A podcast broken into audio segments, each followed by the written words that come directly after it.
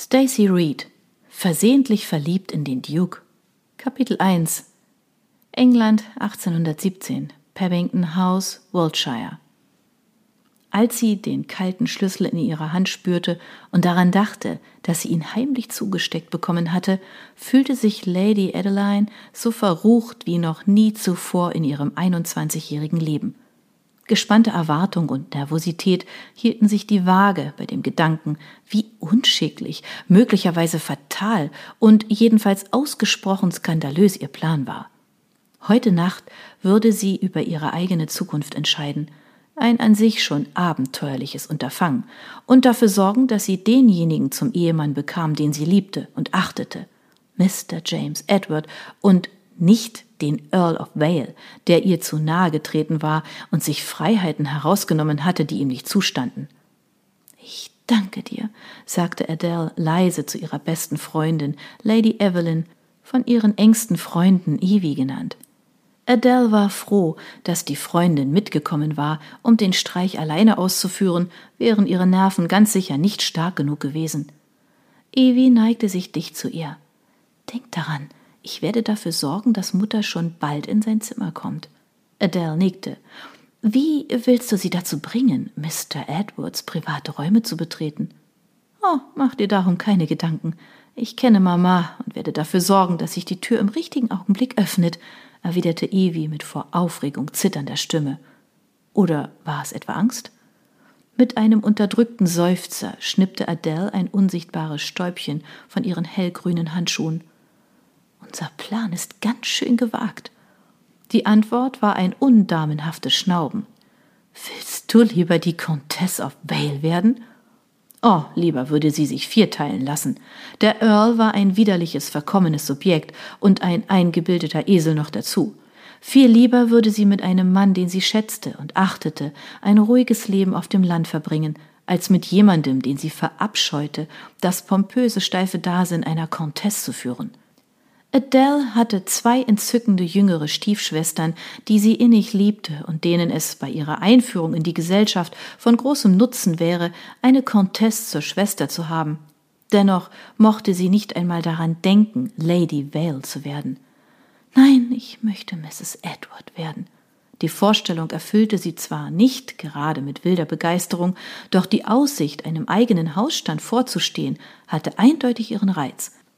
Dann brauchte sie die Launen ihrer Stiefmutter nicht länger zu ertragen und würde vor allem keine Saison mehr verpassen. Dann lass uns jetzt allen Mut zusammennehmen, sagte Evie mit einem aufmunternden Lächeln. Adele scherte sich wenig um Kritik oder Beifall aus den Reihen der guten Gesellschaft, denn die meiste Zeit des Jahres verbrachte sie weit entfernt von den illustren Kreisen auf dem bescheidenen, doch gut geführten Landsitz ihres Vaters in Somerset. Mr. Edward dagegen hatte mehr als einmal bemerkt, wie viel ihm an der Meinung der High Society gelegen war. Was ist, wenn Mr. Edward an meinem Benehmen etwas auszusetzen hat? Als ich den Vorschlag machte, mit ihm durchzubrennen, lehnte er es klipp und klar ab. Evie ergriff ihre Hand. Er will dich aber unbedingt heiraten. Und wenn du jetzt nichts unternimmst, steht dir ein jämmerliches Leben als Frau des Earls bevor. Ich vermute, dass Mr. Edward und du das einzige Paar in dieser Saison sein werdet, die aus Liebe heiraten. Und da sollte dir ein bisschen böswilliger Klatsch nichts ausmachen. Schließlich willst du ja nicht auf Dauer in London leben. Meiner Erfahrung nach wird auf dem Land nicht getratscht. Für dein Vorhaben heute Abend würde ich dir aber dringend raten, nicht zu spärlich bekleidet zu sein. Schließlich wollen wir ein bisschen Unruhe stiften, aber keinen ausgewachsenen Skandal riskieren. Davon kann auch gar keine Rede sein, entgegnete Adele mit finsterem Blick. Ich habe nicht vor, weiter als bis zur Tür zu gehen. Um Papa zu überzeugen, wird es genügen, wenn man mich auf der Schwelle zu Mr. Edwards Zimmer überrascht. Allerdings mache ich mir etwas Sorgen, dass ich damit Helenas Debüt schaden könnte.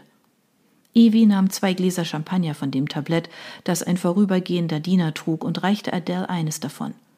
Deine Schwester ist erst vierzehn und hat noch zwei Jahre, bis sie sich auf dem Heiratsmarkt begutachten lassen muss. Bis dahin wird Gras über die Sache gewachsen sein und bei ihrer Schönheit werden die Beaux der feinen Gesellschaft ihr nur zu gerne den Hof machen. Adele seufzte. Na gut, also weiter mit unserem Plan. Mit einem aufmunternden Blick und einem Augenzwinkern huschte Evie davon. Adele drehte sich zu einer großen Kübelpalme um, die links neben ihr stand und ließ verstohlen die Schlüssel in ihren Ausschnitt gleiten. Es bestand keine Gefahr, dass sie herausrutschten, da Adele nicht vorhatte, sich an den Lustbarkeiten des Abends zu beteiligen. Gemächlich schlenderte sie am Rand des Ballsaals entlang und summte leise die fröhliche Melodie der Quadrille mit. Den ganzen Abend über war sie noch nicht einmal zum Tanz aufgefordert worden, obwohl sie ihr schönstes Kleid mit der hohen Taille trug. Das Unterkleid aus zartblauer Seide besaß ein Mieder, das mit winzigen Vergissmeinnicht in Perlenstickerei und drei Reihen gerüschter Bänder verziert war, die durch das schlichte Oberkleid aus weißer Gase hindurchschimmerten. Das Ensemble gefiel ihr ganz besonders gut – als Ohrringe und Halskette trug sie die Perlen ihrer Mutter und ihr Haar war zu einem lockeren Knoten aufgesteckt, aus dem einzelne Strähnen lose herabhingen und Gesicht und Hals umschmeichelten.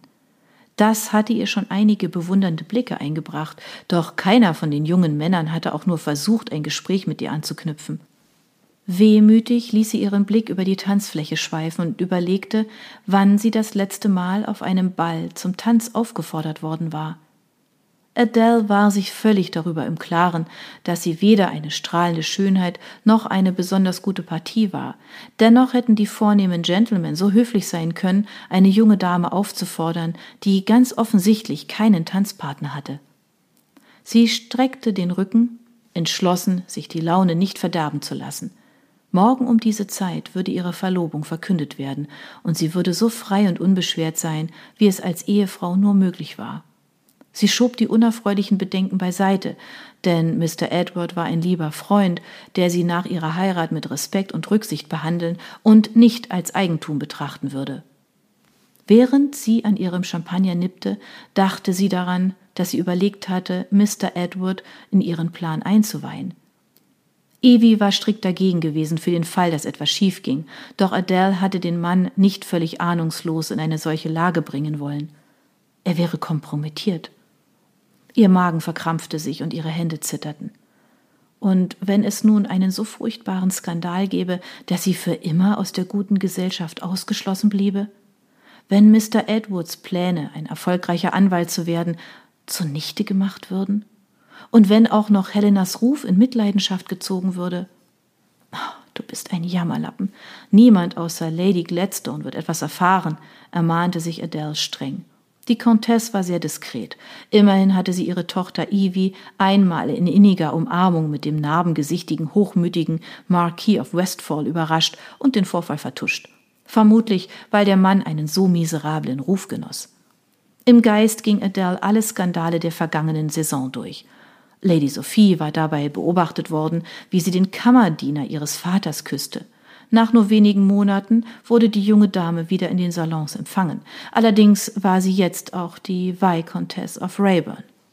Lady Thornton war noch immer eine feste Größe in der Gesellschaft, obgleich sie ihrem Duke Hörner aufgesetzt hatte.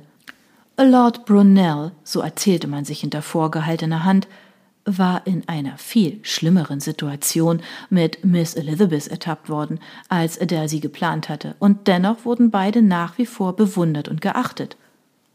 Allerdings hatten die beiden auch einiges vorzuweisen. Sie unterdrückte einen Anflug von Zweifel und hielt im Ballsaal Ausschau nach dem jungen Mann, den sie erobern wollte.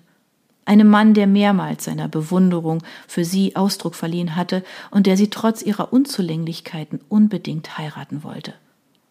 Adele erstarrte, als sie sah, dass sich Mr. Edward über die Hand von Lady Daphne, einer der Favoritinnen der Saison, beugte. Ihr Vater, der Earl of Leicester, war im Parlament wohl bekannt und wurde für seine reformerischen Reden gelobt. Es hieß, Lady Daphnes Mitgift betrüge 30.000 Pfund, zu denen man obendrein noch ihre modische, blonde Schönheit bekäme. Verlegen lächelnd fuhr sich Mr. Edward mit den Fingern durch das lockige braune Haar. Was wohl Lady Daphne gerade zu ihm sagte? Stirnrunzelnd registrierte Adele seine hingerissene Miene. Hatte sie sich geirrt, was seine Zuneigung zu ihr betraf? Sicher nicht. Erst letzte Woche, als sie ihn an dem See getroffen hatte, der die Grenze zum Besitz ihres Vaters bildete, hatte er erklärt, dass er noch einmal um ihre Hand anhalten wollte. Wie erwartet hatte ihr Vater abgelehnt. Er hatte eine bessere Partie für sie im Sinn als Mr. Edward. Dabei war es ihm egal, dass es bereits Adels vierte Saison war und sich noch kein adeliger Heiratskandidat gefunden hatte. Mr. Edward war ein sanfter, freundlicher Mensch. Niemals wäre er jemandem zu nahe getreten oder hätte es gewagt, ihrem Vater die Stirn zu bieten. Nur einmal, als er ihr seine Liebe gestand, hatte er ein gewisses Maß an Leidenschaft gezeigt. Mit einem leisen Lächeln schaute sie zu ihm hinüber, als könne sie damit seinen Blick auf sich ziehen. Doch seine Augen waren unverwandt auf Lady Daphnes Schmollmund gerichtet. Lord Vale! rief plötzlich jemand. Adele zuckte zusammen, als der Mann, dessen Klauen sie unbedingt entrinnen wollte, auf dem Treppenabsatz über ihr erschien. Was wollte er hier?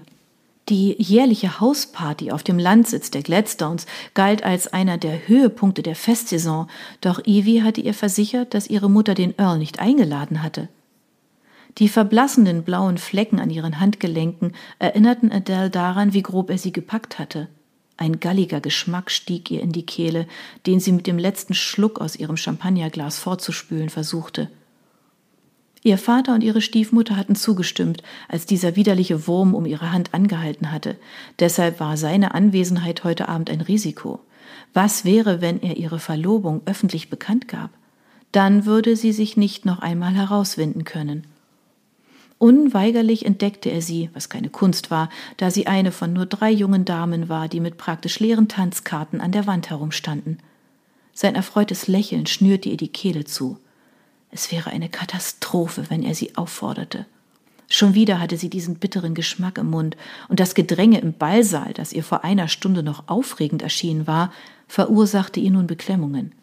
Sie musste an die gemeinen Worte denken, die Lord Vale ihr zugeflüstert hatte, bevor er sie zwang, ihn zu küssen. Ihre Ohrfeige hatte er nur mit einem spöttischen Lachen und der Bemerkung kommentiert, dass er es manchmal ganz gern auf die ruppige Tour hatte. Auch wenn sie sich nicht erklären konnte, was er damit meinte, wusste sie, dass sie sich vor ihm in Acht nehmen musste. Obwohl ihr Lord Vale befohlen hatte, den Mund zu halten, war sie zu ihrem Vater gelaufen. Ihr zerrissenes Mieder und ihre geschwollenen Lippen waren ein deutlicher Beweis dafür, dass der Earl die Beherrschung verloren hatte. Sie hatte erwartet, dass ihr Vater sie vor diesem Mann beschützen würde, stattdessen hatte er dem Kerl ihre Hand versprochen. Obwohl sie fast starr vor Angst war, gelang es ihr, rasch davon zu huschen, als hätte sie den Earl nicht gesehen. Dabei hielt sie Ausschau nach ihrem Vater.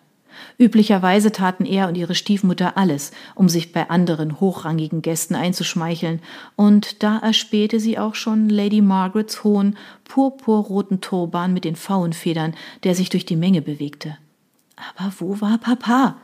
Vor einiger Zeit hatte Adele gesehen, wie er das Kartenspielzimmer verließ und durch die hohen Türen auf die Terrasse hinaustrat. Doch jetzt war er bestimmt wieder da. Adele tat so, als bemerke sie nicht, dass Lord Vale sich einen Weg durch die Menge zu ihr bahnte.